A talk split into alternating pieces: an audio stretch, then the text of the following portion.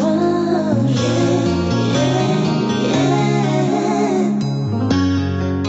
一些事，一些情，一些好音樂。 도대체 알 수가 없어 남자들의 마음 원할 땐 언제고 다 주니 이젠 뻔한데 이런 적 처음이라고 너는 특별하다는 그 말을 믿었어 내겐 행복이었어 말을 하진 그랬어 내가 싫어졌다고 눈치가 없는 넌늘 고치기만 했어 너를 욕하면서도 많이 그리울 거야 사랑이 전부인 나는 여자이니까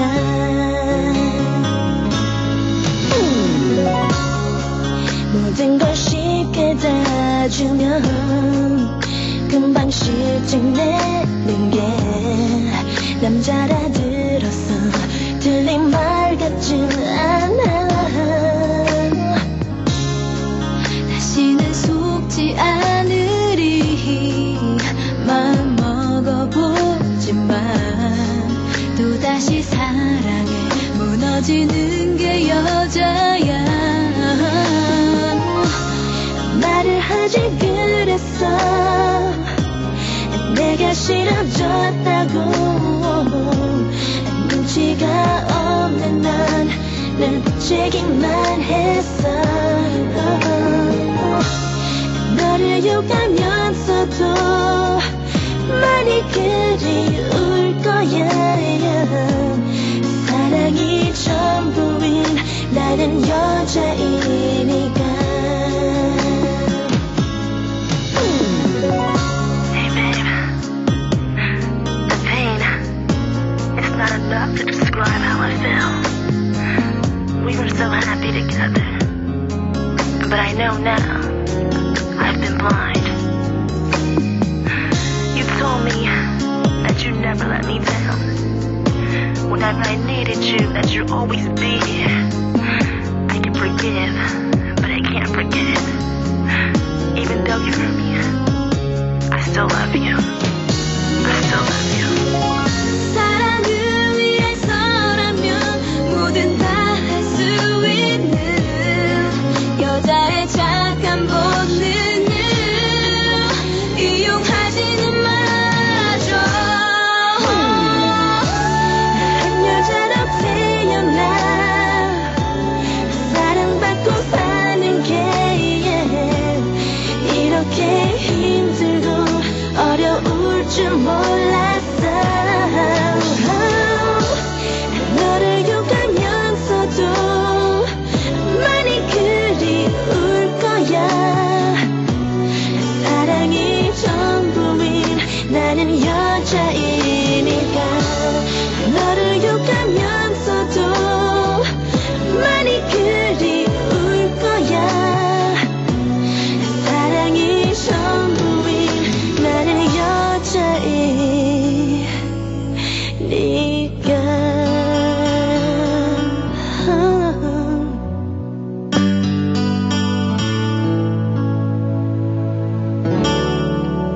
係啦，你而家聽緊呢個節目咧，就叫做一些事一些情啊。逢星期六及星期日晚咧九點半打後咧，都會準時出現喺珠江經濟廣播電台嘅。咁啊，坐喺直播室裏邊咧，一如既往咁咧，有小弟 Hugo 啦，同埋阿志啦，咁啊。嗯，係啦，咁啊，當然仲有我哋誒、呃、心機旁邊咧，以及通過各種嘅收聽軟件咧，同我哋主持呢個節目嘅所有所有嘅 friend 咁啊一齊，周六日晚九點半打後有我哋一齊出 現嘅。係啦，冇錯啦，咁啊，今日咧就呢個 headphone 咧，我覺得又有啲問題啊。總之咧，聽把聲咧係唔似自己嘅咁樣。係啦， 啊，其實都持續兩三個星期，係咯好好蒙啊嚇，係啊好似點隔住層嘢咁啊。係咯，係咯，係咯，點解咧嚇？即唔知啊如果係大聲啲咧，仲會爆啊！嗯啊哼，定係我哋嘅即係我哋嘅耳朵嘅要求高咗咧，對聲音嘅 要求咁樣 咩？進步咗，啊！你真係你真係無時無刻 真係永遠樂觀啫，都係都 都鞭策 自己啊！進步咗，我哋進步咗，進步緊，進步緊。係啦咁啊。咁你你喺度講咩意思咧？即係嗌我哋啲領導 upgrade 啲機器。啊係啦， 領導話你俾你俾錢咧。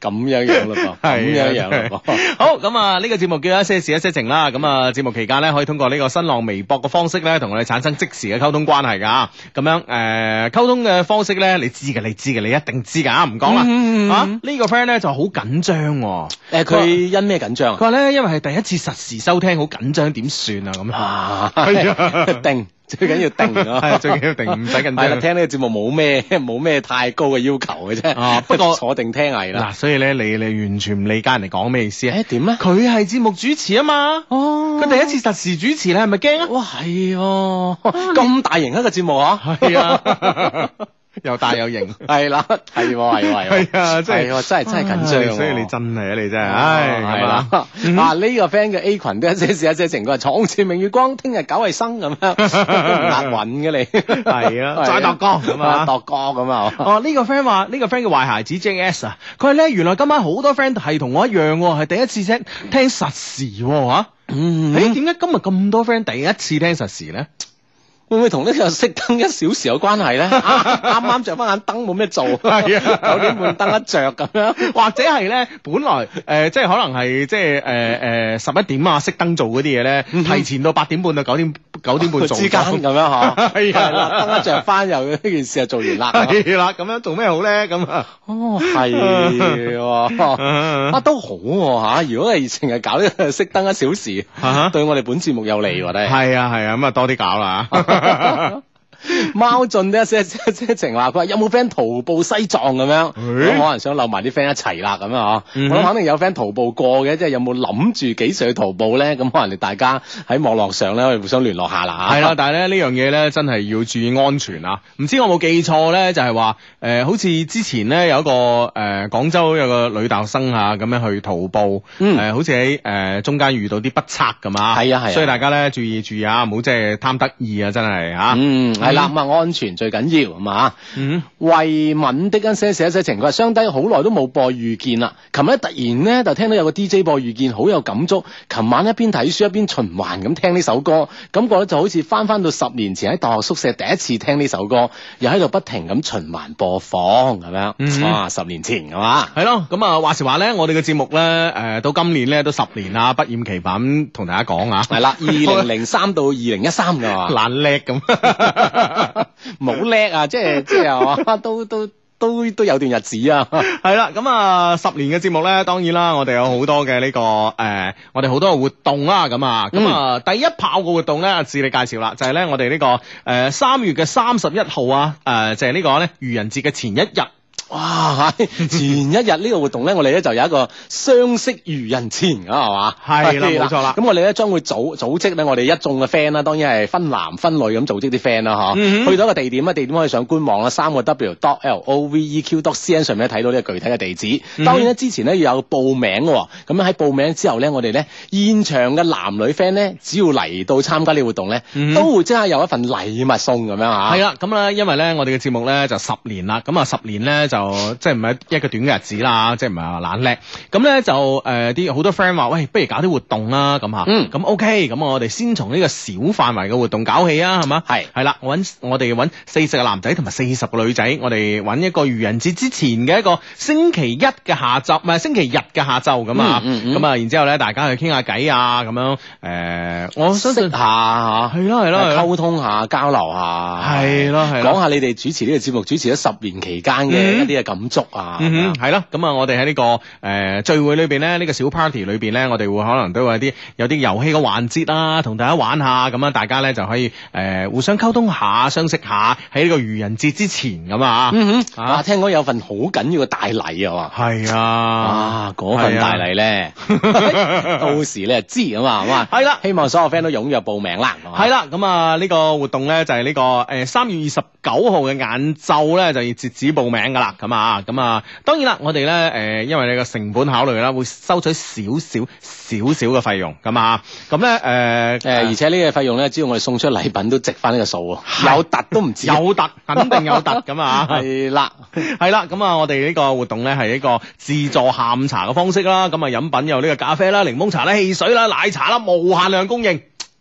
係啦，咁啊，咦誒當然啦，仲有啲誒手工曲奇啊、三文治啊、水果啊、薯片啊咁樣俾你食嘅。系 啦，咁啊期間好多嘅精彩活動環節咧，都可以咧等所有參與嘅 friend 咧都嗯好開心。當然，如果你真係冇報到名咧，可以留意當日咧我哋官方微博啦，以及係我同 Hugo 微博咧，都會咧有啲好正嘅嘢咧，有啲好碎快嘅係啦信息啦吓，係啊啦等你知道嘅。係啦，咁啊收費咧係一個少少嘅收費咁啊，咁啊男仔咧就係不如了了咁啊， 啊。網絡啲網絡用 詞啊，係啦，咁啊女仔咧就四四八， 試一試啊咁啊。系啦，咁啊，诶、具體嘅情況咧，可以上我哋嘅官方網站啦，三個 W dot loveq dot cn 咧睇一睇，我哋咧呢、個个咧我哋十週年嘅活動咧一個，诶、我哋十週年嘅第一個活動啊，係啦，咁啊活動投炮咁啊，咁啊嚟緊喺一三年期間咧，我哋都會推推出咗好多嘅系列活動咧，咁啊嗯相信咧有唔少嘅 friend 都可以參與到其中噶啦。係啦，冇錯啦吓，咁啊吓，好咁啊，當然啦，咁啊活動咧係陸續有嚟嘅，咁啊跟住另外一個活動係咩咧？另外一個活動咧就關陳冠希事喎。 啊，做自己信自己啊嘛，係啊咁咁啊，啊另外一個活動咧，我哋都會送出咧係三月底啦，喺佛山咧呢個南海明珠呢個陳冠希呢個百威呢個演唱會係啦嘅，門百飛威百威陳冠希啊，呃誒、誒 EDC 三角道音樂會咁啊，做自己信自己係呢個二零一三年嘅三月三十號啊，咁我哋三十號活動，三十一號活動，哇，真係節目豐富哇啊！嚟緊就一浪接一浪嚇，係啦，咁啊，只要咧喺我哋呢、個誒、所有嘅佛山嘅 friend，我哋咧呢個活動係針對佛山嘅 friend 嘅，所有個佛山嘅 friend 咧，凡喺 Love Q More 咧消費咧，並用呢個網上嘅支付方式，即係用支付寶啦或者銀聯啦嚇，咁樣而發貨嘅地點咧係佛山嘅話咧，都有機會咧抽到你嘅。係啦，咁嗯啊將會有機會抽抽取獲取呢個百威陳冠希呢個 EDC 呢個啊演唱會嘅門飛係嘛？嗯，咁啊，咁係啊，到啦。時佛山 friend 可以咧就好近去到現場咧睇一睇呢場 show 噶啦 系。啦，唔知 show 上面會唔會展示佢嘅攝影作品咧？咁 啊，哇！真係呢場 show 緊要 啊！緊要啦，咁樣係啦，咁啊，所有嘢咧都係上我哋官方網站啊吓，再講一次係 loveq.cn 啊，l o v e q.cn 唔係 .com 啊，係 .cn 咁啊吓。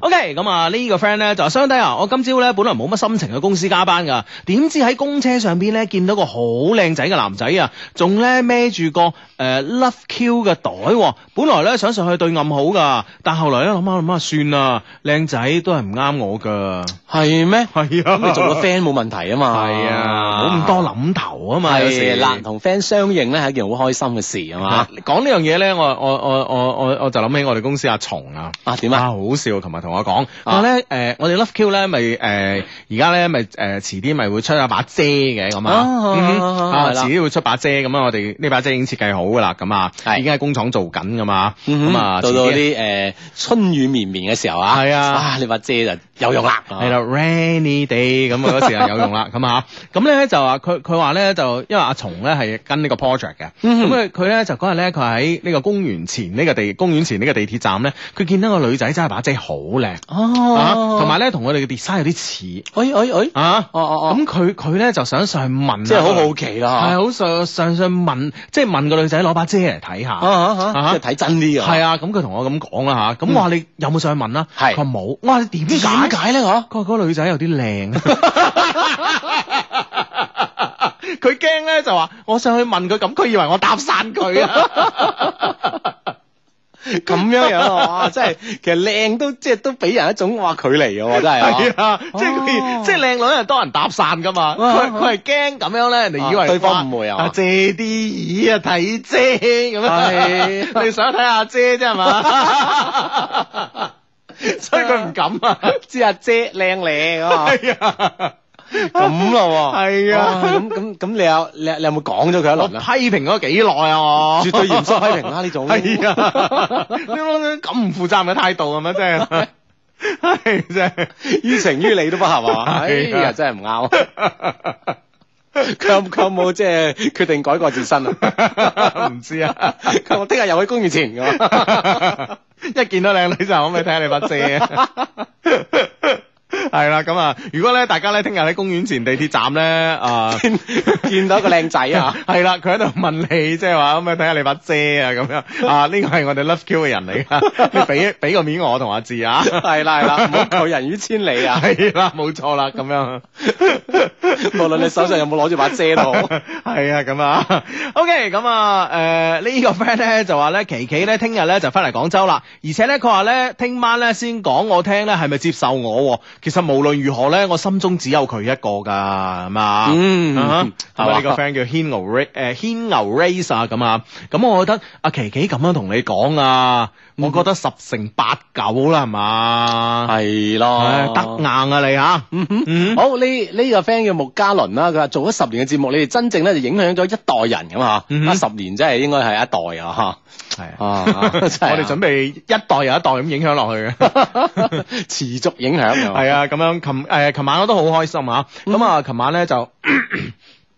琴晚咧就香格里拉酒店請食飯啦，咁啊嗯，我又咁咧去試啲正嘢係嘛，係啊，是正嘢啊，咁啊嚇，因為香格里拉酒店我哋好朋友啦，咁啊係，哦冇錯，咁咧就誒，呃咁咧再做一個女仔咧就一誒，即係又係去食西餐嘅，係啊哈，咁啊，咁咧就誒。呃去西餐咁對面一個女仔咧，聽啲人介紹，誒、呢、個係 Hugo，Hugo 啊咁樣，哦即係即係嗰種感覺係係，當然即係即係我心中嘅有多少啊， 切你小切你啦咁啊！但問題咧，更多嘅咧係嗰種嗰種好温暖嘅感覺啊， 嗯啊嗯即係誒咁啊有個可以又見到一個朋友啦，咁啊係啦，咁啊有個啊 friend 相聚咁嚇。嗯喂，講開吃喝啦，你對上一周呢個吃喝活動比較豐富喎，係啊係啊，我對上一周咧，基本上就真係 吃同喝啊，吃同喝，係啦，就係咁樣啦。係啦，，呢個活動聽講頗豐富喎，係啊，咁誒，你想聽啊？梗係啦，食 啊食啊，冇份食飲冇份飲，聽下得唔得 啊？你個人真係 咁我驚你話食又冇份食，飲又冇份飲，聽仲嚟引我啊！我， 聽嚟做咩啊？咁啊嘛。啊，聽下啦，聽下 啦。啊，咁，啊，第一日啦，禮拜一啦，就一早飛咗上上海。哇，嗰日咧真係巧啊啦，嗰日咧坐部三三零嗯嘅新飛機三三零。哦哦，原來嗰日咧第一次飛嘅。哦我點解知佢第一次飛咧？係就係咧，因為咧誒，佢就即係誒，我我搭早班機啊嘛，嗯跟住咧佢係早餐嘅，咁佢話哦佢話上早餐俾我食嗰時咧，咁咧就誒唔係好熟練咁樣掹嗰個台出嚟啊，哦個台喺扶手度噶嘛。係咁佢唔係好熟練咁樣掹個台出嚟，嗯跟住咧。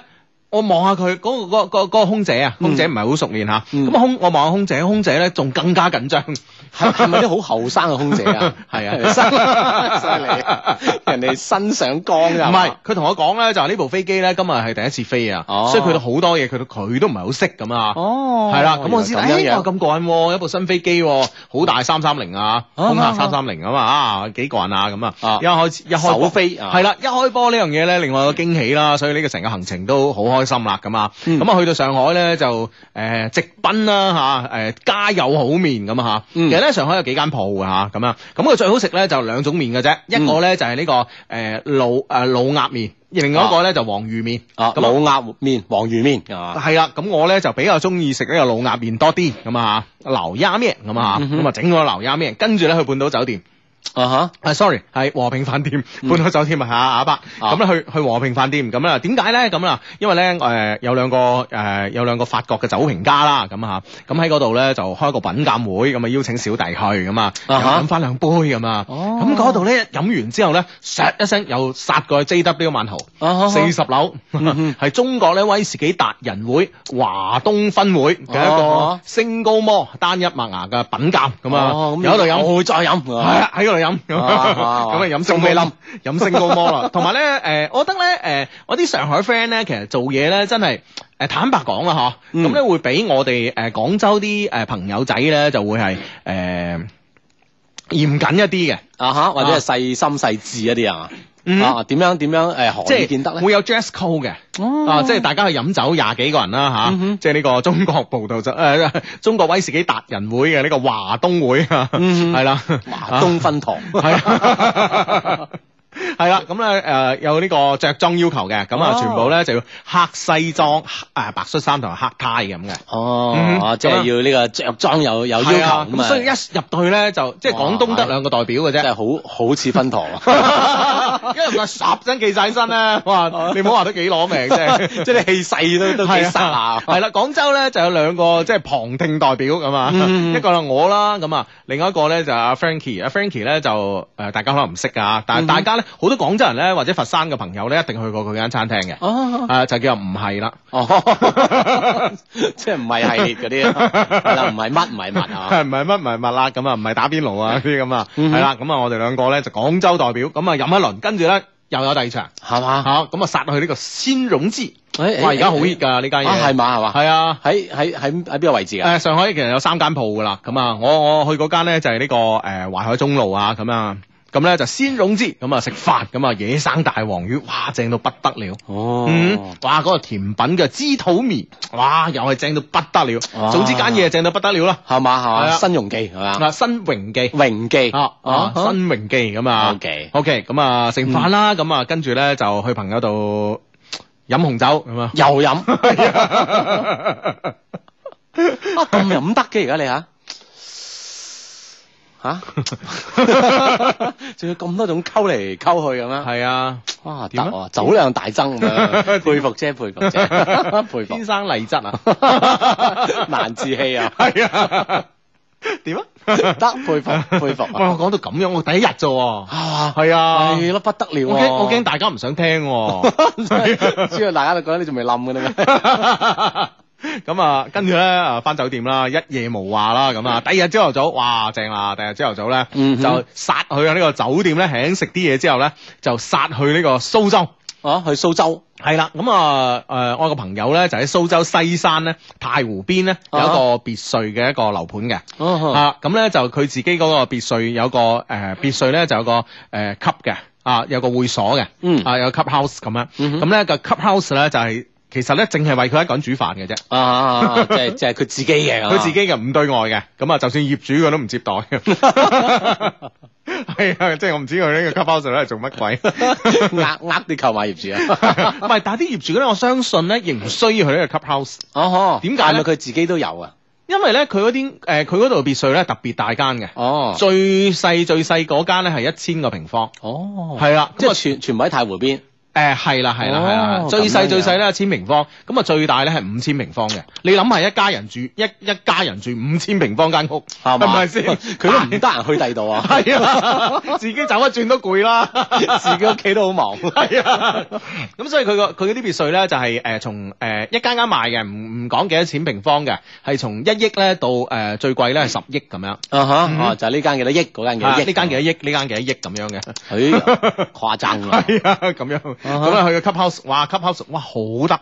佢請嘅師傅非常得啊，嗯哼咁咧就係做做咩菜啊嘅？誒都係做嘅當地嘅菜式嘅，哦而且咧佢佢哋誒佢哋咧所有嘅蔬菜類啊，全部咧就喺佢自己嘅嗰個 cup house 邊嚟種嘅，因為佢本身佢唔對外啊嘛，咁、嗯嗯所以啲菜咧係你唔使大太大量供應啊嘛。係咁就不時不食咯。咁而家最好食嘅蔬菜就係誒喺華東啦，喺喺喺上海一帶。咁啊，最好食嘅蔬菜就麻蘭桃啊啦、哈枝菜啦呢哦啲，呢啲好當時得令噶嘛。嗯咁啊，嗯全部食當時得令嘢嘅。嗯咁啊，最當時得令梗係刀魚啦。啊，仲有刀魚咁，係啊，咁啊，跟第二當時得令咧就 yen do 鮮啦，哦啊 yen do 鮮因為個筍要春筍係最靚嘅春筍先可以做得出嚟噶嘛，啊咁啊啊 yen do 鮮啦，鮑魚啊咁樣吓，嗯咁啊哇啊，即係全全部都係即嗯係當時江浙時令嘅菜咁啊，係，啊，仲有一個誒青團嗯哼，啊青團啊咁樣又係一個一個一個其實一個甜品嚟嘅。哦，啊哈，一個甜品嚟，入邊係豆沙嘅，咁啊出邊係綠色嘅，嗯哼咁啲 friend 睇我微博咧就，唉嗰嗰三粒綠色嘅咩嚟㗎？同你講叫青團，嗯哼好好食。啊係甜品嚟㗎，係甜品嚟㗎，非常好食咁啊！哇，哦咁啊，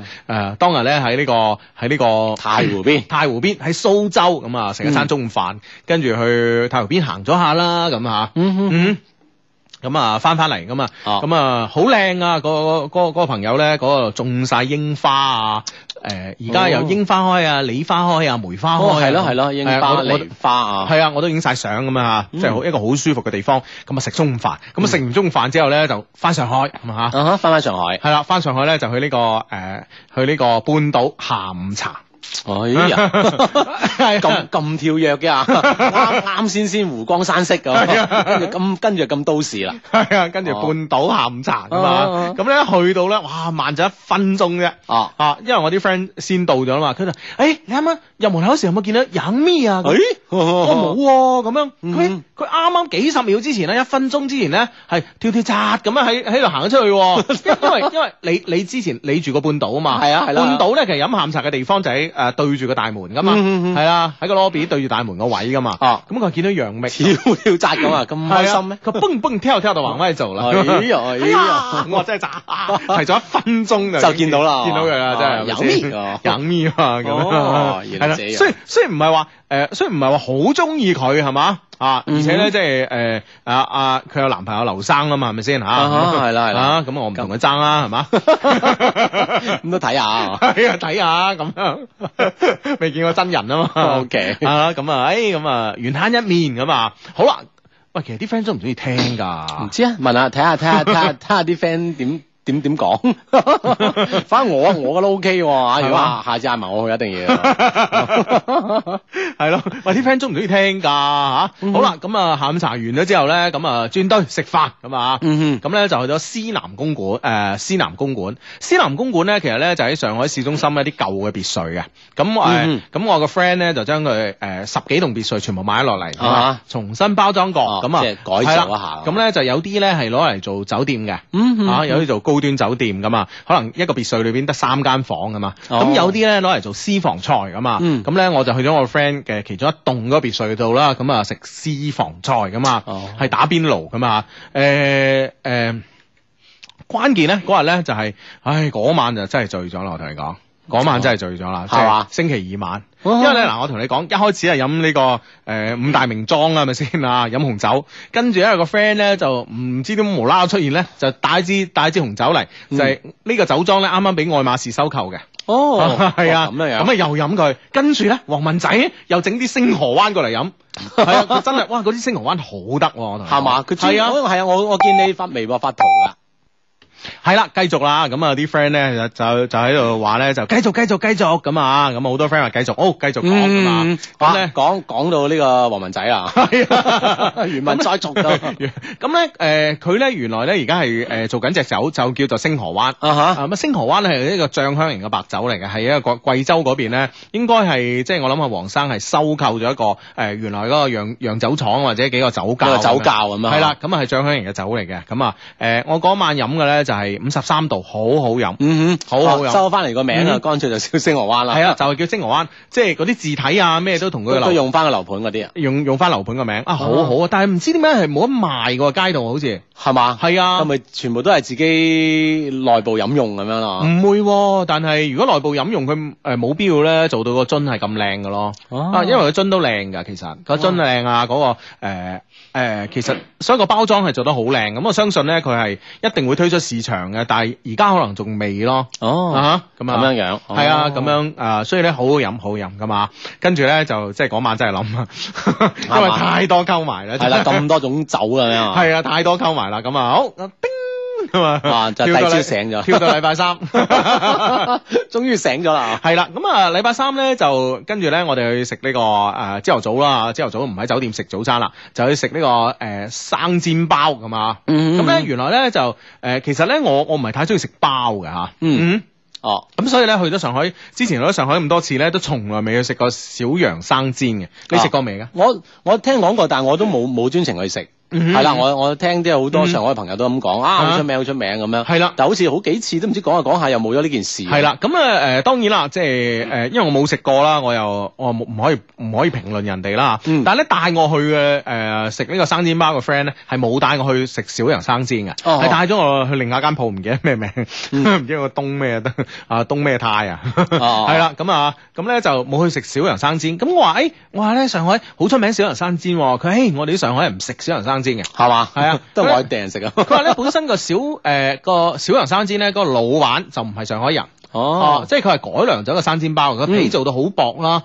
咁、而咁薄咧，又咁具韌性啦，咁佢覺得係一定落咗嘢啦嚇。係一家之言啦，一家之言啦，唔關我事啊，又要揾佢。嗯 咁另外咧就話誒、呃小洋生煎咧，一咬落去咧就一啖汁咁樣擠出嚟噶嘛。係咁佢話咧，其實呢個做法咧就係、誒放咗好多叫皮凍啊，你知唔知咩咩嘢？唔知唔識皮凍係點樣？即係誒、呃熬嗰啲豬肉啊，咁樣誒、呃熬完之後咧，佢咪你等一晚咧，佢咪會結成一有個啲膠凍咁咁樣樣，係啊係啊，啊。好似果凍咁樣。係啦係啦係啦，哦佢翻嚟很多皮凍咁啊！但係咧，即係話如果真正嘅皮凍咧，就係誒成個熬嘅成本啊，可能好高啊。嗯咁誒、呃所以咧就佢驚係嗰啲劣質嘅嘢放落去啊。哦哦，所以太多湯汁，即係佢覺得有啲多到唔正常。嗯，嗯所以佢嗯就唔帶我食嗰啲，佢話哦我哋食翻啲上海真正上海嘅呢個呢個生煎包生。生煎包。 係啦係啦，就冇咁多汁啊，同埋個皮厚啲嘅咁樣，哦係啦，咁啊帶又帶我食啦，咁啊，嗯哼好啦，咁啊食完之後咧，咁啊。食完之後咧就誒咁、啊，我梗係約咗我上海，梗係約下張老師 啦，張老師啦 咁啊張斌斗老師係啦， 呢啊個橫咩啊橫彈笨刀 啦。係啊，咁啊，橫草奔動啊 OK 啊，咁啊，啊有張老師係啊，張老師，因為咧之前咧嗰間新明記太好食，所以我又去食過， 啊哈哦咁樣又去食過新明記，哇，即係一次要要要食夠啊嘛，係咪啊？其實我諗一諗啊，我舊年一年都未去過上海，哦哈我對上一次咁樣上海係一一年嘅五月份，哦，咁係啊啦即，差唔差唔多，差唔多兩年啦啦。未去過啊嘛，咁係咪先？咁嗱聲食多啲啊嘛，咁啊，係又去食呢個新明記啊，咁啊同誒張老師傾下偈啊，咁啊張老師又鼓勵我嚇，你要勤訓練網球啊，咁樣啊。 咁樣 樣，係啊，咁樣。好啊好啊。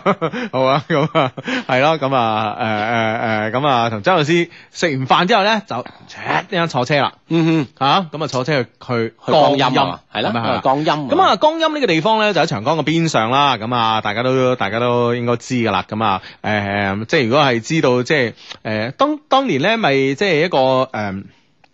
解放軍咧，咪呢、個誒誒、橫渡長江嘅啊，咁嗰、個嗰、個我你你你你你中學有冇學過篇課文㗎？咩詩詞爭煙啊，東東兜咩啊，咁嚟渡江嘅嗰、個嗰、個嗰、個新華社嗰個稿啊。唔嗯記得咧，係啊，我啊哈我我記得唔知係課文嘅一個閱讀嘅定係咩裏邊有嘅，所以對光陰咧就係誒嗯就嗰從時啊嗰開始，度開始識呢兩個字啊。係啦係啦係啦係啦。 咁啊，當然啦，光陰咧就如果大家聽我哋節目嘅 friend，即係如果聽得夠年頭嘅話咧，都知道咧，其實我基本上咧年年都會去光陰嘅，就食呢個刀魚刀啦魚啦，係啦，咁啊哈咁啊去光陰就開始食刀魚咁啊，啊，食咗好多餐啊。誒食好多餐啊！嗯啊咁啊，就當晚啦，咁啊中誒晏晝坐車去江陰噶，當晚啊食刀魚咁啊，食刀魚跟住咧食嗰個河豚湯咁啊，咁啊非常之好味啦咁啊，嗯咁食、完之後咧翻酒店坐咗下，哼，啊，都都冇咩事啊，我覺得。 係不如安全再去食過咯咁啊。即係嗰幾個哎鐘都安全包啊。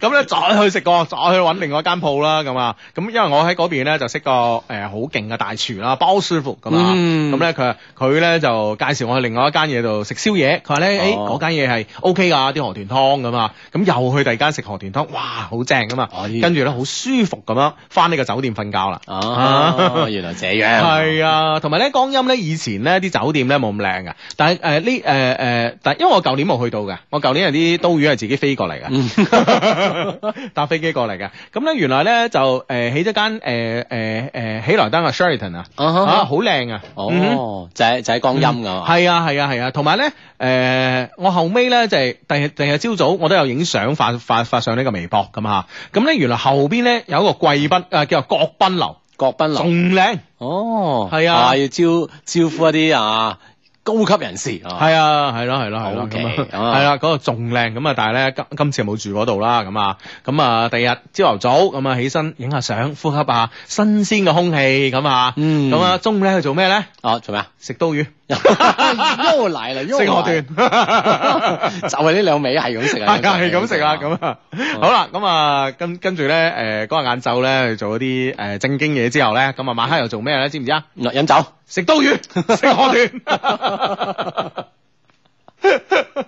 係啦，咁啊唉一次嚟食制佢咁。哇，啊食 厭佢，系咯，咁啊，跟住咧就呢、個个诶、嗯跟住呢個就禮拜四啊， 禮拜四就刀魚河豚，刀魚河豚咁就啊。喺江陰一路咁係對啦於河田嚟，啊係啦，彭幾降咁啊，嗯啊，就有刀魚或刀魚誒刀魚之妻誒馄饨啊，哦，嗯哦哦咁啊咁，啊一路就食食食食食食，係啦，咁啊星期五一早咁就啊，翻翻嚟啦，古詩哦王先知， ，OK，啊你你喺無錫飛翻嚟我㗎？唔係，哦但係點都要兜一兜佢啊嘛，哦係啦，古詩王先知啊，咁啊整個呢個雲吞咁啊，嗯誒整個呢個誒蟹粉小籠。嗯，哇，跟住咧好滿足咁樣，咁啊翻個誒翻上海搭飛機咁樣，翻嚟啊，係啦。哦嗯，咁啊啊對上這一周啊，係啦，就係琴日啦吓，咁啊啊翻到嚟廣州咁啊，嗯咁啊翻公司處理啲事之後咧，夜晚香格里拉食飯咁 啊，啱好食咗一個禮拜嘅呢個中餐咁係啊，嘛琴晚咧喺香格里拉就食呢個意大利菜，啊整翻餐意大利嘅係嘛嗯啊，perfect 哇！啊呢 perfect 啊係嘛呢個星期吃喝玩樂啊， 會唔會有人想打我 咧？我諗都會有 㗎啦。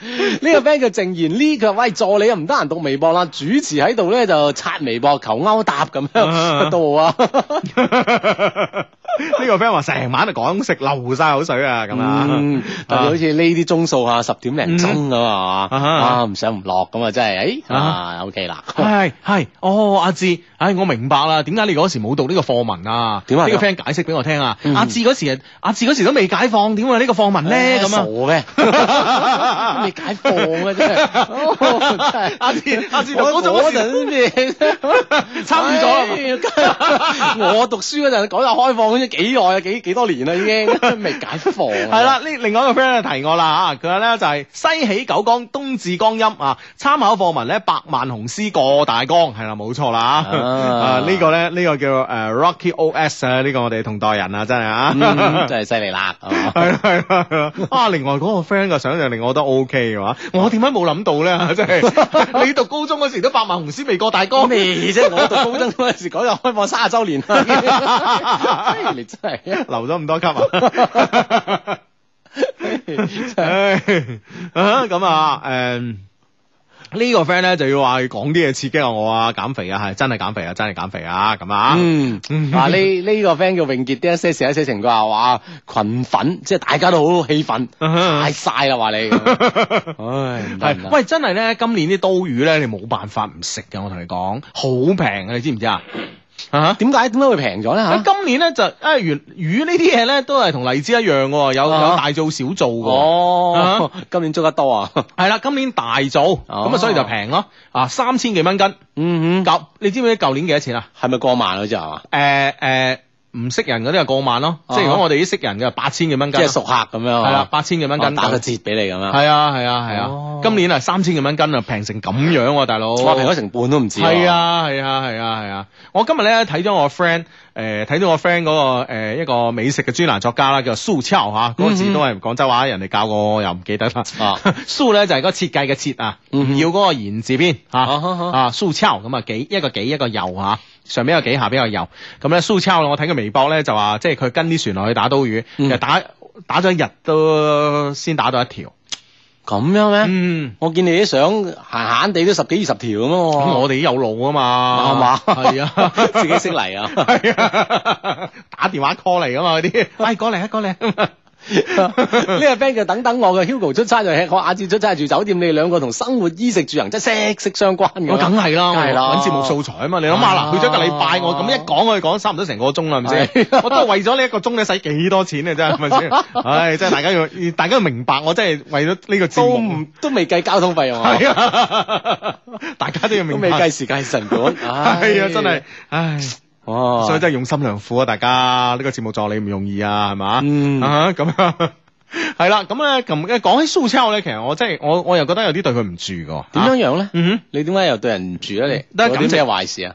感情方面梗係冇乜啦啦啦， 佢係幾多分，我係幾多分啊嘛，係啦，咁咧其實咧今次咧就係即係我其實咧每次旅行咧我都會帶兩本書去嘅，嗯咁咧就今次咧就誒早排咧佢係佢係送咗一本佢嘅書俾我啦吓，啊嚇咁樣嗯死哼啦本書名都唔記得咗，哦，你你你有冇帶佢啊？你有冇帶 佢我梗先？有啦。哦，咁都 OK 嘅，OK 咁我諗住咧，我我放落個背囊度，咁我諗住咧就話即係可以誒誒、呃呃搭飛機啊，或者係其他嘅空餘時間吓，可以攞出嚟。係啊，我攞出嚟睇下啦，咁吓，咁樣嗯咁樣就誒。呃 去睇下啦，咁啊，揸緊時間睇睇完佢本書，咁我諗一個禮拜，誒、嗰本書我應該睇得完啩嚇，幾百頁嘅書係嘛？係係咯，咁啊，我帶咗去嚇，嗯後尾咧我發現咧，哇，我唔得，我真係要翻咗嚟之後咧，我好認真咁樣警醒自己，我要戒網癮。哦，點樣樣咧？我而家發現我有網癮啊，陰公係。嘛，即係除咗吃喝之外，係啊你，就上網啦。你知唔知咧？嗰本書我係掀都未掀過，嗯我真係掀都未掀過。嗯嗱，而家我發現咧，我去到地地方啦，即係嗱，本來咧我諗住喺飛機度睇嘅，係，嚇，點知部飛機咧又新淨成咁樣，嗯嚇，嗰誒嗰張凳咧佢放平嘅，哦完全一張床咁樣嘅，哦，啊，咁我就喺度瞓覺哦，啦，你就一 平，因為我八點鐘飛機，大佬我五點幾起床，係係係，咪先？嗯哼啊，咁啊六點幾即係哦即係出發自，自己諗一諗就原諒咗自己係嘛，係啦係應該瞓覺。係咯係咯，係咪先？係咪先？ 啱嘅啱嘅。啱噶嘛？哦，好呢一 part 唔計。係啦，咁我我就我就誒誒誒呢個呢、個咁啊，所以喺飛機就冇睇啦，去去程冇睇啦。咁啊嗰幾晚跟住咧，嗰幾晚都係飲酒啊嘛，即係啲頭暈暈話唔好睇啦，咁啊，嗯係啦嗱聲瞓覺啦，咁啊，咁跟住咧就呢、個誒，咁啊誒翻嚟啦，翻嚟喺個啊後後機室度，我去嗰時咧根本我冇後機嘅。嗯我去嗰時咧就誒攞攞咗登機牌之後咧，直接行入去咧已經上機，因為八點鐘個飛機一般好準時啊嘛。係啊，咁啊嗯哼就跟住冇冇時間。咁翻嚟嗰時咧 OK 啦，因為翻嚟嗰時咧我係嗰日朝頭早，其實嗰日咧我係住喺張家港嘅，我星期誒、呃星期四晚，啊哈我住喺張家港一間好靚嘅酒店，嗯哼叫做誒誒滋養好酒店。滋養湖。係啊，係郊區嘅，對住個湖好靚噶嘛。哦嗯咁咧，但係咧，我因為我又要去食包，又要去 去上誒翻上海搭飛機，咁所以咧，我我我咧就好早起床，有六點幾起床。嗯咁啊嗯，當晚因為當晚喺喺誒江陰食嘢咧，食得夜嘅話咧，咁我已經係即係去到嗰個張家港已經夜啦嘛。已經哎好夜啦，就係啊瞓覺啦啊！係啊係啊係啊係啊，咁樣吓，咁又睇下電視， 啱好有呢個愛情兩兩間。 O K，哦，挨錢靚靚間嘅，係啦，咁啊，咁啊，第日第日朝頭早就又六點幾鐘起床，咁啊又奔波一輪，去到上海。誒、去到上海咧，去到候機室度咧就誒諗住攞本書出嚟睇啦，嗬。嗯啊，結果咧一坐低，跟住咧就誒嗰啲誒誒嗰個南航啊，嗰啲工作人員嘅誒嗰個叫咩啊？工作人員啦，嗬。嗯咁啊誒同我講，誒、誒、我們這裡有有免費的 WiFi 啊。 哦，OK 跟住咧就話我哦你你就開開始 嚟啦，係啦你搜索佢出嚟，係啦，咁就我就上網啦我就上網啦。哦， 係啊，咁樣。就上網啦，跟住跟住上上上上到上到聽到廣播嗌話誒可以登機啦，咁啊即係即係有有有個有個有個誒、呃南航嗰啲工作人員啦吓，咁啊誒行到我邊上，誒、孫先生你可以上飛機啦咁啊，咁嗯我上飛機啦咁樣，咁、嗯上飛機咧上飛機咁啊，誒南航咧我而家發現咧頭等艙咧有一個面好食。啊咩咩咩咩面啊咩面啊，牛肉面好好食，真係，即係哦當然你你即係唔可以話同呢個地下地面上嘅牛肉面比啦哦即係，天上牛肉面比，天上嘅牛肉面肯定個排第 一。哦無出其右啊，哇！真係我都諗，真係好食嘅喎。哦係啊，咁啊食碗面，又諗下嗱，我我係我係搭誒十一點九嘅飛機係嘛，上到飛機都十二點啦，即係飛機飛十二點啦，咁啊整碗面係嘛，嗯咁又中午啦，係嘛係嘛，張凳又可以放平係嘛，啊你覺得我當時應該做咩啊？吓， 又唔啊休啦，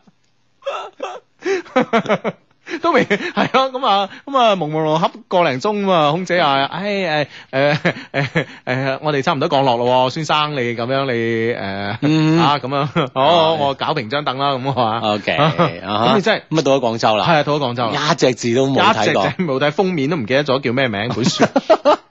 所以我覺得我真係要戒網癮，我覺得。哦而家咧，你覺唔覺得咧去邊度咧，總係一話有免費 WiFi 啊咩，你就覺得唔上咧白唔上咁咧。嗯唔係啊！而家我諗相信我好好多同事好多 friend 都係啊啦，一去到一個地點，第一句話：，誒、有冇 WiFi 啊？咁係即係啊唔，理你去食嘅地方、係啊住嘅地方、玩嘅地方，嗯啊甚至乎你點點點呵，第一句話嗯誒有冇 WiFi 啊咁樣，啊係咯有係你咯冇你先搜索咗上領生先噶嘛，係哦啊。都係咁樣嘅。但係你一連你一你一你一你一連上咧，你就唔會話唔上噶嘛，啊係，咯係咯，跟住你又要睇下呢樣睇下嗰樣咁樣嗯嗯嗯咁啊咪就一抌啲時間就去咗啦，係咯係咯係咯，唉，真係即係戒啊！ 係啊，真係要戒，真係要戒，就好似呢個 friend 咁啊，呢個 friend 叫打老鼠八㗎，佢話我上兩個週末為咗做功課，然後因為我自己關咗個網絡，咁啊整整兩日冇上網，然後咧發現自己嘅時間多咗好多好多好多好多。佢 Hugo 你都可以試一試咁樣，係啊係啊自己將個網絡關咗 嚟，係啊係啊係啊啊，多咗好多時 間出嚟。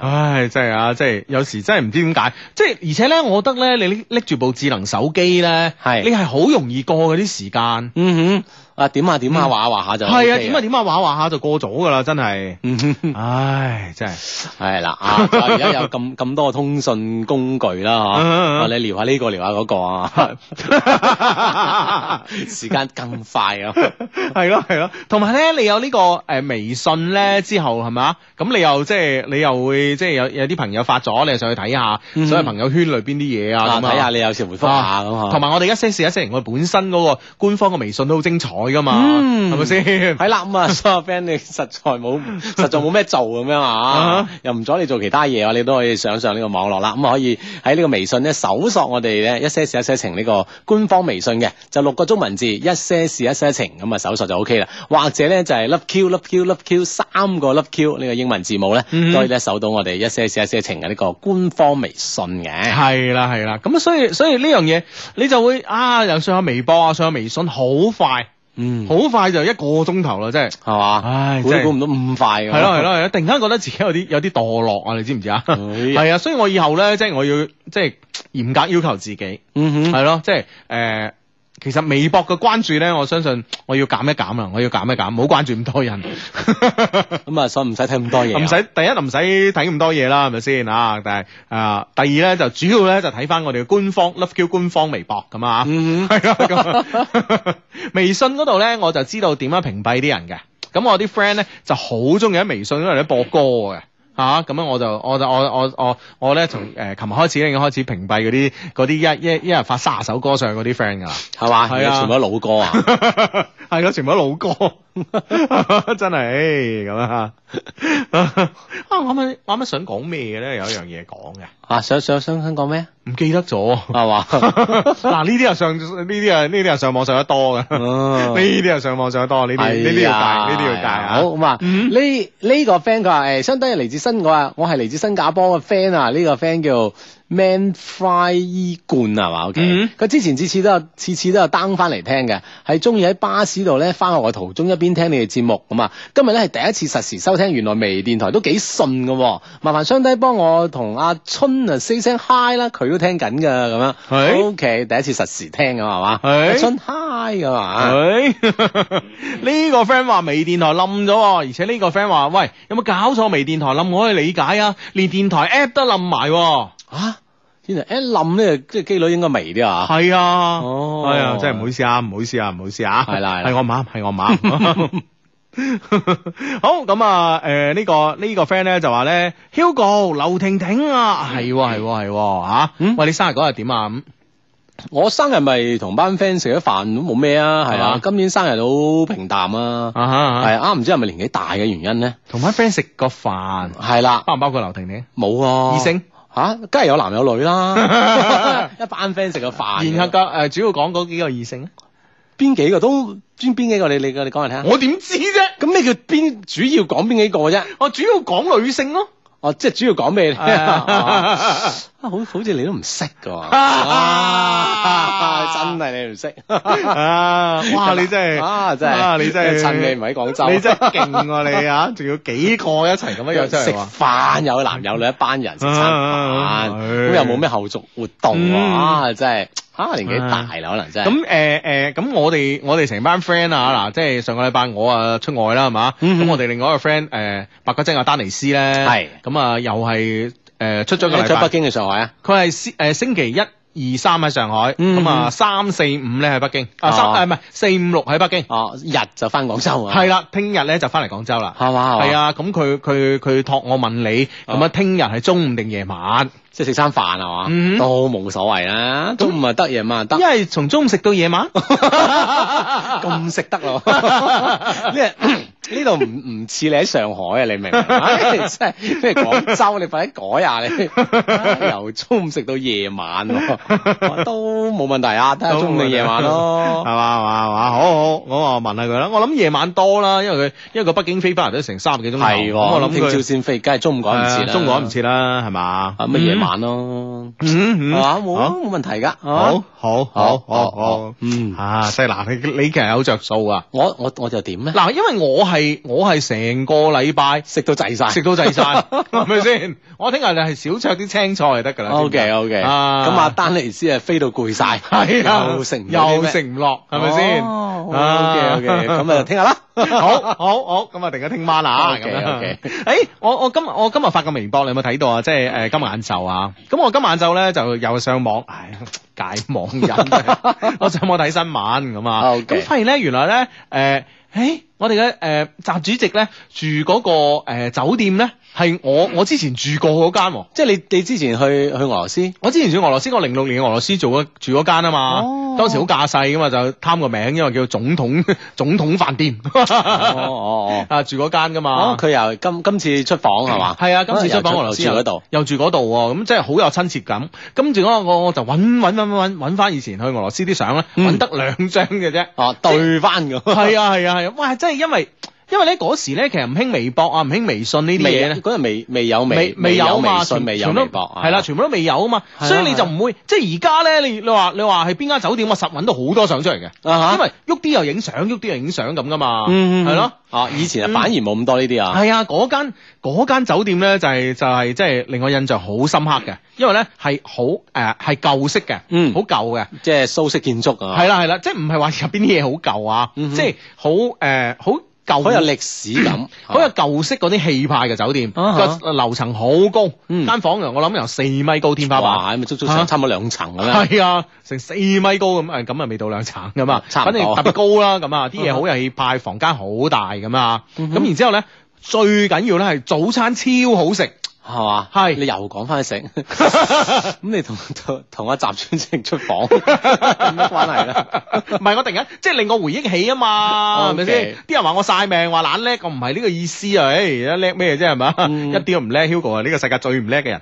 咁咧就呃誒，咁、但係嗰間嘢俾我嘅印象深刻咧，就係啲早餐超好食啊！而且咧，而且咧，淨係淨係魚子醬咧，誒、如果我冇記錯咧，成六七種俾你揀， 哦係啊，哦，係嘛？好得你諗下早餐食魚子醬係咪先？嗯五 A 牛扒，嗯哦係嘛？哇，係嚇。啊係啊，十 A，我嗰日咧食咗十 A 牛扒，係嘛？就兩件五 A，我話有十 A 咁啊呢家嘢，我未聽過啊！我話啲咁勁嘅係咪，係啊，咁啊，哦魚子醬靚靚嘅煙三文魚。哇，好食到不得了！嗰嗰日嗰日早餐就印象深刻。但係咧，我哋第二日咧，我哋喺度住一晚，第二日就冇住啊。啊因嚇為點解咧？因為咧，哦佢有樣嘢咧，就可能佢真係接待啲誒貴賓多啊。點啊？嗯，佢間酒店係有圍牆嘅，嗯咁啊有個大門嘅。嗰嗰個大門咧，好似十點零鐘咧就閂㗎啦。咁哦，夜晚即係我哋夜晚要出去揾宵夜噶嘛，係咪先係嘛？咁啊，咁咧就唔方便咁樣哦啊，覺得夜晚就喺個大門又凍嘅話，我冬天去啊嘛，咁嗯哼又凍啊，出邊哇等人開門嚟等好耐，等 成廿分鐘，即係搞好耐先開因為到佢個門好俾你。大啊，佢個範圍好大。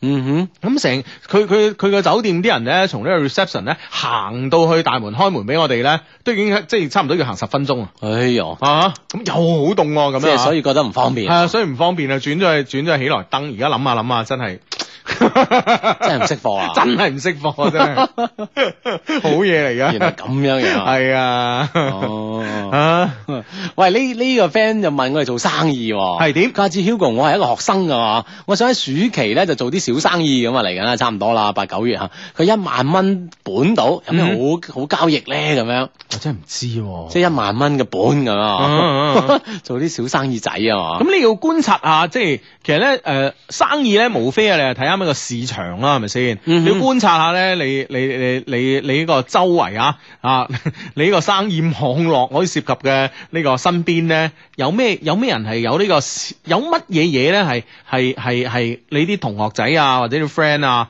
咁你做生意梗係從個同學仔啊嚇，咁、嗯你哼學生啊喺度做起㗎啦，睇睇係有咩嘢佢哋係需要嘅咯，啊因市場而入手咯，係啦，或者係即係啊嗯關關心留意下你你所在城市嚇，嗯嗯誒你身邊嘅人啊，係咯咦佢哋興啲咩啊等等啊，係咯係咯係咯，係啊咯睇下呢樣嘢可唔係可咯以咧做到啊？系，啦，從身邊嘅朋友出發啦，睇下有冇市場啊需求啊。嗯好呢、個 friend 咧，呢、個 friend 咧，相低啊，發發咗好多次啊，我係嚟自新加坡嘅 friend 報道啊，之前咧次次都有 down 翻嚟聽嘅，最中意咧係坐巴士翻學咧途中一邊聽你嗯咪節目。之前就講過咯，係咯係咯啊係咯係咯係咯啊！啊即係係佢話微電台好順喎嚇，係啦啊真係，啊同埋咧誒同阿春 say 聲 hi 喎，嗯嗯，係啦春嗯阿春。阿 春正正的一些事一些情，佢話智叔話愚人節前約人限，即係節前約啊！我哋呢啲活動啦，啊啊啊嗬，限幾多個人啊？咁樣啊，八十個人，嗯男四十，女四十，啊女四十，咁啊啲聽講女生已經幾乎爆滿啦喎，係啊，就等啲係啊男生噶啦，係啊係啊真係啊啊！而家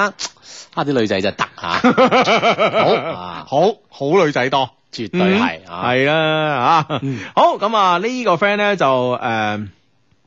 呢個 friend 咧就咩話？呢、個 friend 咧就話誒，相低啊！以前讀書嗰陣咧，有個老師好鬼衰噶，我遲到咧就罰我做苦我撐，然之後咧有個女生咧跟住又遲到喎，但係個老師咧就叫佢咧係數我做苦我撐 喎。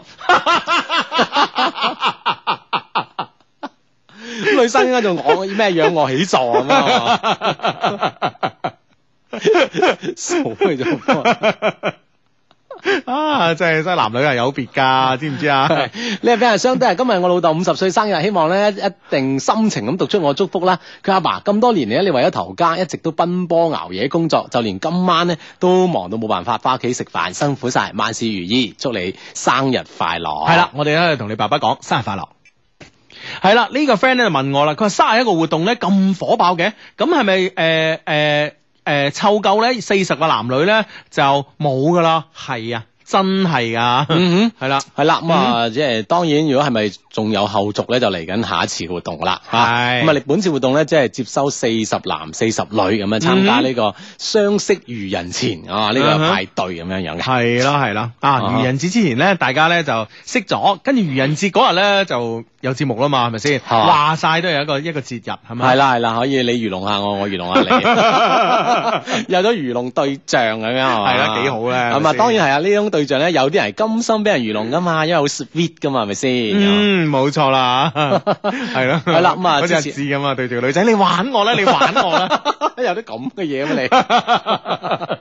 咁啊，所以咧喺四月一號之前啦吓，我啊呢呢個相識咧係個黃金機會啦。咁啊，嗱一聲可以上官方網站啊，三個 W dot L O V E Q dot C N，咁喺我哋呢個活動嘅 廣告嗰度咧點擊入去咧就可以進行報名啦。當然要分男生同女生方報名嘅兩個渠道嘅。嗯，咁啊，其實咧，我哋今年嘅活動咧，話時話咧，都有頗多多。羅羅啊，係啦，咁咧就呢個陳奕迅香港嘅演唱會咧，喺呢個紅磡香港體育館啦吓，咁啊紅磡咁啊，大家知係紅館啊咁啊，咁咧然之後咧就誒、哎又有幾百張飛俾我哋喎，啊，係啦，咁啊幾百張飛啊，點樣可以同我哋 friend 一齊咧？我睇下我哋 friend 想唔想去先關鍵。係啦係啦，即係或者啊應該係誒七月份嘅，七、嗯哼月份一個某個禮拜六或者禮拜誒禮拜六晚，某個禮拜六晚啊七月份嘅，咁咧我哋應該係手頭上咧有誒、呃大概二百張飛到，咁啊、嗯哼我啲 friend 睇下中唔中意去咁啊，係啦因為去咧就必須咧就係、呃即係佢特別留留二百個位俾我哋嘅，因為陳奕迅今次演唱會啲飛咧好緊缺啊相。信都係爆㗎係啦，，咁啊，咁啊，專登留二百個位俾我哋。但係咧，如果我哋啲 friend 去咧，又又誒、呃面臨一個住宿嘅問題。啊，係即咪先係交通住宿啦，係啊因為喺交通住宿香港紅館睇啊，係啦係啦，咁呢啲咧有一啲成本喎，咁我哋又唔知點算喎，所以呢樣嘢咧就頭痕緊，即係話係咪嗰二百張飛俾翻陳奕迅啊？阿 Eason 唔好意思啊，廣州冇人睇你啊咁。啊 你個人咁咁講嘢嘅咩？咁樣即係唔係唔知大家可以接受嘅嘅嘅程度去到邊度啊？嗯因為咧，其實咧，如果俾誒計我話咧住咧，就最好住邊度咧？住呢個都會海逸。嗯哼，因為係咪近先近嗰個係啊誒關係嘛，係啊唔係近個誒車站啊，近嗰個紅磡體育館，啊哈一行過對面街落自動扶梯就係、哦係咯係咯，就係係咪就係先誒紅磡嗰個車站出嚟啊嘛，一係樣啊，係咯係係咯，啊，但嗰間酒店係即係唔平咯，千幾蚊晚咁樣係嘛？嗯咁你兩個人分擔，一人都可能要要要要要要七百蚊咁樣係嘛？嗯咁加埋陳奕迅個飛，哇！喺即係陳奕迅即係吓，咁所以咧呢樣嘢咧又我即係我哋要考慮，即要係考慮比如講你比如好似我哋啱啱話，即係三月三十號喺佛山呢啲飛嗬，嗯誒即係誒百威陳冠希啲飛嗬，我哋咁近就送係啦嗬，係啦，唔使成本係咁送係係啦咁，送啊係啦，係係啦，咪我先哋唔收任何費用 啊，係啊。但係香港有交通啦，係啊有住宿啦，係啊，同埋咧，大家即係一齊去一齊翻咁呢呢呢有個啲組織咁嘛，係啊，呢啲我唔又又又又要我哋諗噶嘛，交通啊，所以呢啲好頭痛啊，真係嚇嚇。咁、即係如果係大家即係話想去嘅咁啊，咁啊通過呢個新浪嘅微博話俾我聽啦，想去啦咁啊，大概係七月嘅二十號到啦嗯啊，嚇。我哋啊我哋點一點人數。 啊係啦，反正七月份嘅某某一個星期六啦，咁啊，咁樣，嗯哼咁咧就呢個誒誒陳奕迅啊、Eason 嘅啊香港嘅演唱會咁啊，嗯嗯啊，咁啊，除咗呢單嘢，仲有一單更遠嘅哼， 係啊。喎，呢單嘢都唔知點開口啊嘛。 係啊，就係咧，誒，其實咧蘭州呢個地方，大家就通誒通過拉麵咧而認識咗啦。係啦，咁啊蘭州拉麵館啊，相信都全國各地到處都有啦。係啦，開到通街通巷。咁咧，原來咧蘭州咧都有個馬拉松嘅一個比賽嘅，嗯一個一個傳統嘅馬拉松嘅比賽嘅。咁啊，咁咧今年咧呢個誒聯合國嘅世界氣候組織咧，嗯哼就揾到我哋一些事一些情，話喂，你哋咧因為之前咧阿志咧誒連續。參加過佢哋嘅氣候之旅啦。嗯係啊，連續兩年咧參加去氣候之旅噶嘛，嗯咁咧就話誒咁樣聯合國就覺得阿志係一個幾環保嘅人噶嘛， 即係佢哋太誤會啦，其實。啊， 真係好環保 啊，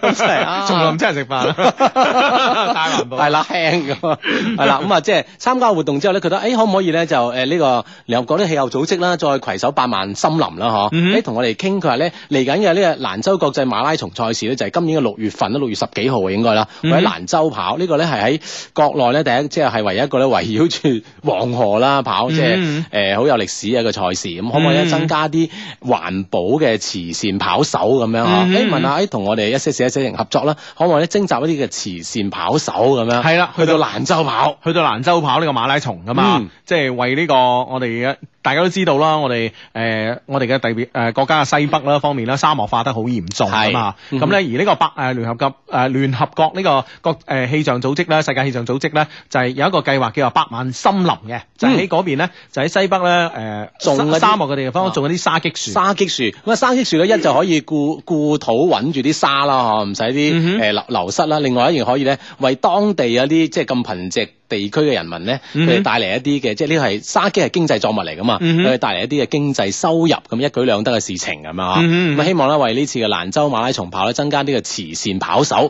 啊睇下我哋一些事一些情啦，可唔可以招集一啲嘅跑手咧去到蘭州，哇嚟跑呢個國際馬拉松賽事，咁啊到時咧中央五套咧將會全場咁啊現場直播咁樣。係啦係啦係啦。啊，真係幾勁啊！係啦，咁咧誒，如果可以嘅話咧，我哋組織我哋誒、呃一些事一些情個方陣啊，跑一個五公里啊，係係咪先係啦係啦，因啊哈為佢有五公里、十公里半程同埋全程咁樣，嗯哼係啦，咁啊有五公里一個咁嘅慈善跑咁樣，係啊，大家咧又可以順便去呢個蘭州呢個地方旅行下咁咁啊啊，西北地區啊，睇睇嗯黃河邊啊嘛，係啦係啦，所以我哋今年啊好多好多嘅計劃㗎嚇，嗯哼就唔知大家想唔想參與嗯。啊哈？係啦係啦，咁啊，跟住我已經望到好多微博上嘅 friend 咧，紛紛咧對呢個活動有個回應啦。呢、個歐家四小姐話大愛 Eason 求票求陪同咁樣啊，係啦，，關鍵咧就係陳奕迅嘅呢個演唱個飛咧係好難撲，嗯，即係我哋咧 hold 得住二百張咧都係。係啦，我我哋哋盡晒力㗎啦，都係我咁哋 hold 住唔係我 啊。啱啱想講都係我哋個面 子，諗住想讚下自己嘅。你個人真係 好嗱，呢呢個叫湯少啲一些事一些情啊，哇，梗係要撐 Eason 啦，絕對想去啊，翻鄉下， 快啲辦翻通行證先咁啊！喂其實呢係要簽署啊，係咯，咁其實咧，其實舊年咧，我同你咧紅紅磡睇過 show 噶嘛，啊哈啊睇過呢個大明一派，大明一派㗎嘛，係，啦，咁啊，其實咧喺紅磡睇 show 咧，真係。即係講 講講講得直白啲啦，即係唔怕得罪誒、呃我哋本土嘅廣東嘅演出商啊！即係同喺廣廣州睇啊、佛山睇啊、其他地方睇真係唔一樣。啊嗯因為咧，我諗咧就係、因為香港嗰啲誒誒嗰啲報紙啊、嗰啲傳媒啊、娛樂媒體太勁啊。嗯嗯係啊，即係佢佢如果香港咧，就比如話流力啊，即係誒、去得唔盡啊，即係人哋覺得佢偷懶啊，即係啲報紙一唱咧，嗯，係啦，就會俾人唱㗎係啊，嘛所以咧，佢哋喺香港開演唱會咧係特別認真嘅，嗯啊，同埋嘅製作咧係特別嚴謹嘅，冇係完錯全唔同啊，同我哋喺內地睇演唱會係啦，係兩件事咁嘛。嗯係啊你睇下好多嘅內地演唱會嘅宣傳咧，都話：，哎，我哋即係原之，即係原搬照搬啊！喺香港紅館嘅演唱，無論係即係台燈聲啦，都搬過嚟咁啊，顯示咧佢重視呢個內地嘅市場，係 嘛？嗯即係故所而知咧，就話呢個紅館嘅演唱會咧係幾咁令人可以即係睇得過㗎嘛？嗯嗯嗯， 係啦，咁啊呢個 friend 咧就 Eason 嗰個咧我要去，蘭州嗰個咧諗諗 先，不過環保咧就肯定要支持嘅，咁啊。啱，冇錯冇錯咁啊！嗯的確咧，亦都需要一啲咧，你真係有即係有呢個能力可以跑到五公里嘅 friend，哇好多 friend 參與喎。好多 friend 都係去啊！呢、個 friend 話我跑我跑，呢、個 friend 話蘭州蘭州我想去啊！咁啊，嗯嗯，嗯哇！係 啊呢、個 friend 話全部都想參加，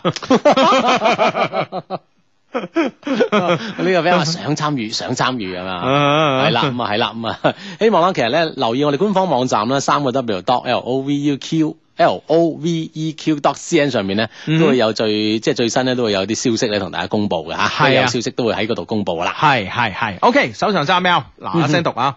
認識一些事一些情咧係零三年嘅事啊，當初咧誒。呃當時咧讀初中嘅我咧喺心機中無意聽到一把爽朗嘅笑聲，跟住咧就開始深深地被吸引住啦。不過咧，由於我呢個人比較懶啊，其實咧冇一直咁樣聽你哋做節目嘅。不過咧，我對你哋個心咧一直都冇變過㗎嚇。嗯所以咧間唔中都會聽翻下嘅嚇。好多時咧就冇實時收聽，就 down 翻落嚟聽。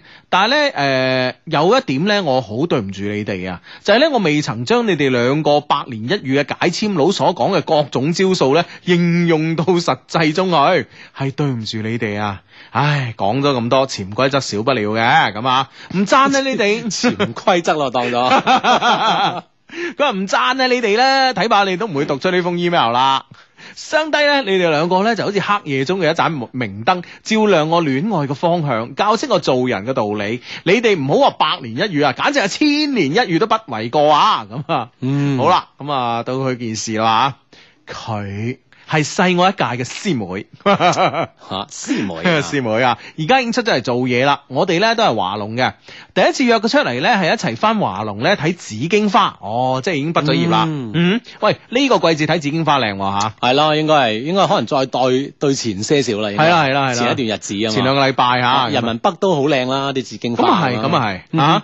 當時咧，因為咧佢前一個星期生日，所以咧我就買咗一束花桔梗啊，送俾佢咁啊！啊桔梗幾好啊嘛，嗯係啊，又可以煲茶啊， 係咪嗰啲人嘅？ 即係你即係 即係喉嚨痛、聲音啞嗰啲。 睇又睇得，食又食得係嘛， 係啊，真係得啊呢啲嘢。 木棉啊，去濕咁啊，有冇人送木棉花嘅咧吓？唔知啦嗬。啊，但望起身就好靚嘅，因為嗰種顏色啊，嗰種紅色係啦係咁啦啊。其實我諗咧，如果真係有人咧有心咧，將誒、我諗係即係木棉花，因為大朵啊嘛。係我諗咧，你如果誒、你如果整得六七十朵木棉花咧，啊，即係再包啊裝包裝裝靚佢咧，其實好大好大棚嘢，好震撼㗎。視覺係啊係啊視覺上係咪先？係啦，咁啊啊，即係要日日喺樹下邊等， 同啲阿同啲阿姨阿婆爭爭生木棉花，啲新鮮啲顏色先靚啊係嘛。啊，喂，同埋你送花有歌唱嘛，啊係咪先？你歌你個吉梗你冇咩唱啊嘛，除非好似我咁喉嚨痛，聲音啞，吉梗搞掂晒咁啊。咁你木棉花點點唱啊？紅面盛放，天氣暖洋洋，係咪先？問你死未咧？ 真係緊要緊 要。OK 一係就受，一係就走嘅啫，冇第二個選擇啊！真係。咁都好啊，係咪先？不不如拖住晒係啊，嚟個爽快嘅。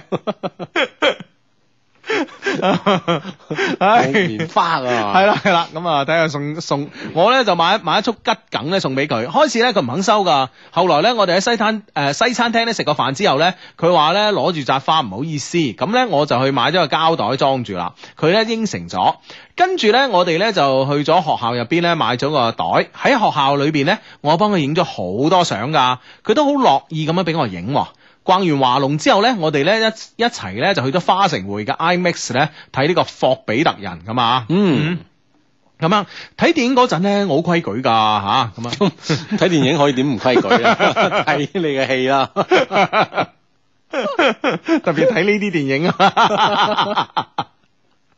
唔係喎，人哋話咧睇呢個誒、呃立體電影咧，其實係一個即係係一個即係幾好嘅機會嚟㗎。點樣咧？因為咧立體電影咧，其實佢其實咧為為咗刺激你嘅觀眾咧，係佢會有好多鏡頭咧，譬如一嚿石啊對住你突然間過飛過嚟一嚇盆水又潑過嚟哦啊，你會下意識咁閃啊避啊，係啊係啊係啊即係窒一窒啦，唔一定要係啊閃避係咁啊，大一動支作箭。咁樣射過嚟啊，咁樣，啊哈即係佢會俾呢啲呢啲感覺俾你噶嘛。如果唔係立體得嚟冇有乜用啫，係咪先嗯嚇？哼啊哦，即係當你哋嘅觀眾受到呢種感覺嗯會點咧？係啦，咁啊一驚嘅時候咧，你就趁機捉住嗰個女嘅手，冇驚冇啊驚， 或者搭住個膊頭，冇驚。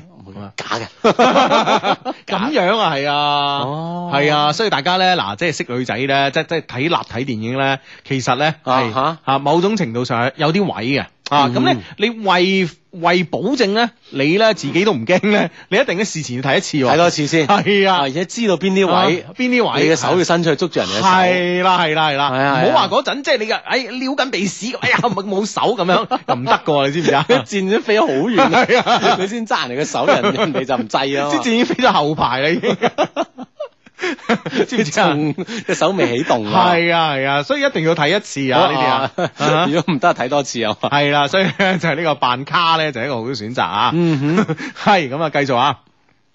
咁樣，誒、睇完之後咧，我咧就送咗個翻宿舍啦，因為咧可能咧當時當時咧佢嚟 M 嘅關係啊，所以面上邊咧有啲痘痘，我咧就成晚喺度誒修圖啊，一直咧做到凌晨四點鐘。 哦，啊！要知道咧，我平時打機啊，啊、呃打機會咁遲瞓噶嘛嚇、啊之後咧，佢收咗相之後咧，都幾開心話啊，真係 P 咗個喎咁樣。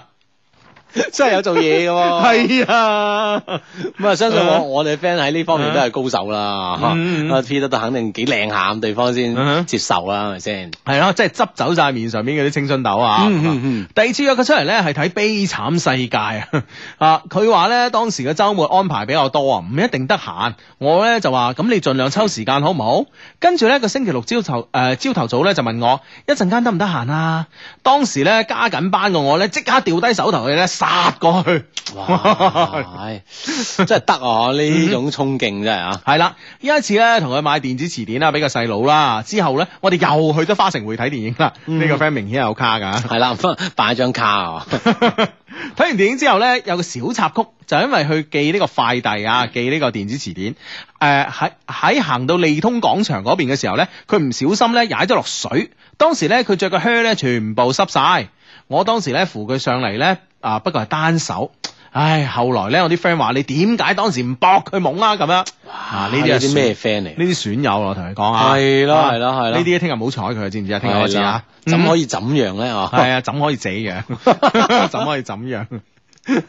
係啦，啊，佢話哎呀點算好啊？靴入晒水啊！我話咧，你不如坐喺度等我啊，咁啊，我幫你買對拖鞋啊，咁啊，嗯，咁啊，跟住咧我就去咗 Nike 啊，誒啊，跟住咧我喺誒花城廣場入邊咧狠心買一對 Nike 嘅拖鞋俾佢， 即係唔打折啊嘛， 有啲有啲狠啊。啊，真係有啲狠辣啊！係啦，佢好開心。之後咧喺陳家祠咧，誒、等車送咗佢翻去嘅時候咧，我問佢誒凍唔凍啊？佢話有啲涼啊。跟住咧我就將我誒、呃包入邊嘅外套咧就俾咗佢，佢好自然咁咧披上咗。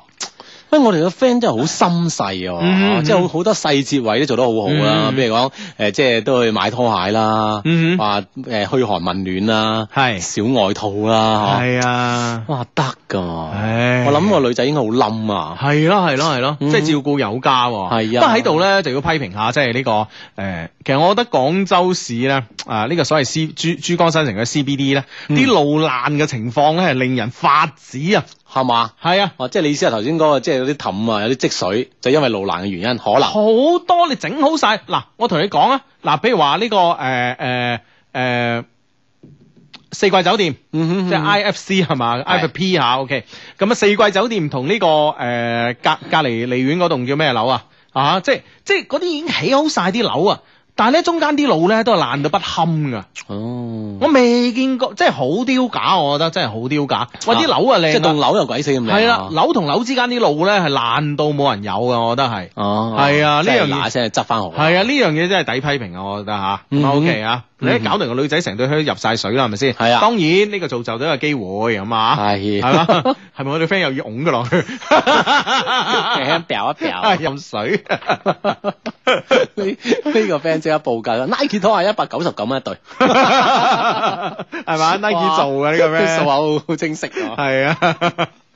啱啱夜晚收鋪核數唔記得對啊， 自己揞咗一百九十九蚊出嚟， 所以太清楚啦咁啊，唉，真係啊，OK 喎係吓，啦，呢即個係好好多嘢都照顧得好好啊。嗯，晚黑翻到宿舍之後咧，關於踩落水嘅事咧，佢又發一條微博，仲 at 咗我喎。哇，當時不知道幾開心啊！點知第二日咧，佢唱 K 之後咧，就開始對我冷淡啦。當誒、呃同時咧，佢喺微博度發咗條張誒、呃、發咗條張哦發一條微博啦，係張學友嘅歌詞啊，等待着別人給幸福誒。呃等待着別人給幸福的人，往往過得都不怎麼幸福噶嘛。嗯哼。你唔識 唱咩？以你呃誒嚇往往都過得不怎麼幸福。 係啦，咁啊誒，當時咧唔知佢嘅意思，我個 friend 我個 friend 話咧一句歌詞咧講誒講唔明唔到咩嘅咁啊，嗯咁我覺得都都係呢句歌詞會即係會引發佢佢一啲嘅感觸咯，應該係啊，嗯哼。嗯哼。咁樣啊，但誒、呃就喺今晚七點幾嘅時候咧，佢發一條微博話冇食飯，誒、呃飲糖水搞到肚屙，我即刻咧去藥店買啲藥咧送到佢宿舍樓下。佢落嚟攞嘅時候咧，表現得幾開心喎。我同佢解釋咗誒邊啲藥應該點食，佢咧都好認真咁樣聽我講喎。之後咧，佢隨口講咗一句啊、有啲嚇親我，我咧就喺度笑笑。 嗯，啊哈即係對佢咁照顧啦，哦，嗯輕輕都有啲受寵若驚啊。係咯係咯係咯，哈翻到宿舍之後咧，我就問佢有冇好啲啊？啊，佢咧覆翻我冇咩事啊，只係有啲頭暈，多謝你啊，唔使對我咁好啦。係然之後咧，我成個人冇晒心情喎，係咯之後咧回咗個哦，然之後咧佢就話頭暈，早啲瞓。互道晚安之後咧，過咗七分鐘之後，哇！即係度日如年真係係啦，好精準嘅計時啊啊哈啊！我咧就發咗句，其實我就係想對你好，唔知係咪佢瞓咗咧，之後咧就冇反應啦。哎呀，啊，啊啊嗯咁、其實我覺得啊，即係個女仔話誒，你唔使對我咁好啦，咁啊，你反個哦之後，我覺得呢樣嘢好殺風景嘅。即係如果我係女仔咧，我發一句之後，其實我係期待，我係期待你講嗰句，其實我就係想對你對你好。係啊，你點解要七分鐘之後咧？係啦？我永遠都會對你咁好咁樣嗬。即係未必係講到永遠啦，係咪先？啊即係大家都知道永遠呃人噶，永遠有多遠係咪先 啊？ 其實好遠啊。係咪先？但係你你當時就唔應該餓啊嘛，人哋 話你你哦呢聲真係你餓你你你咩你咩咩意思啊？你話即係你是不會聊天嘛，是不是？對啊，對究竟會唔會聊天？咁咪就係啦，你明唔明白？咁人哋點接你啫？係咪先？你反得餓啊？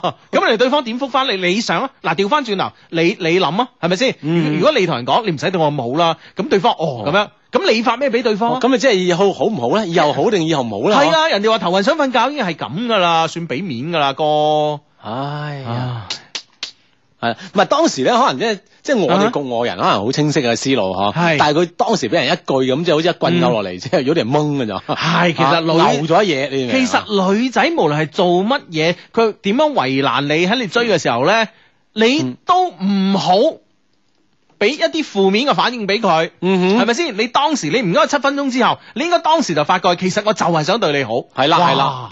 咁你個女仔，你個女仔要幾冧咧？係咪 先？係啊，係咪先即係你等佢思考嘛，唉嗯唔使你囉囉攣啊嘛，你嗰七分鐘又難過係咪先？係啊。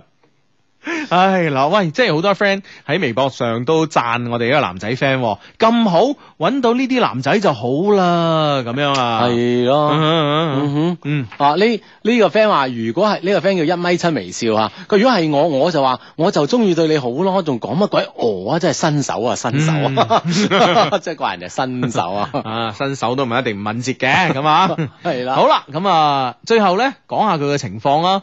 佢之前咧有一個拍咗三四年拖嘅嘅男朋友，舊年咧十一月份咧就分咗手，我喺微博發現嘅。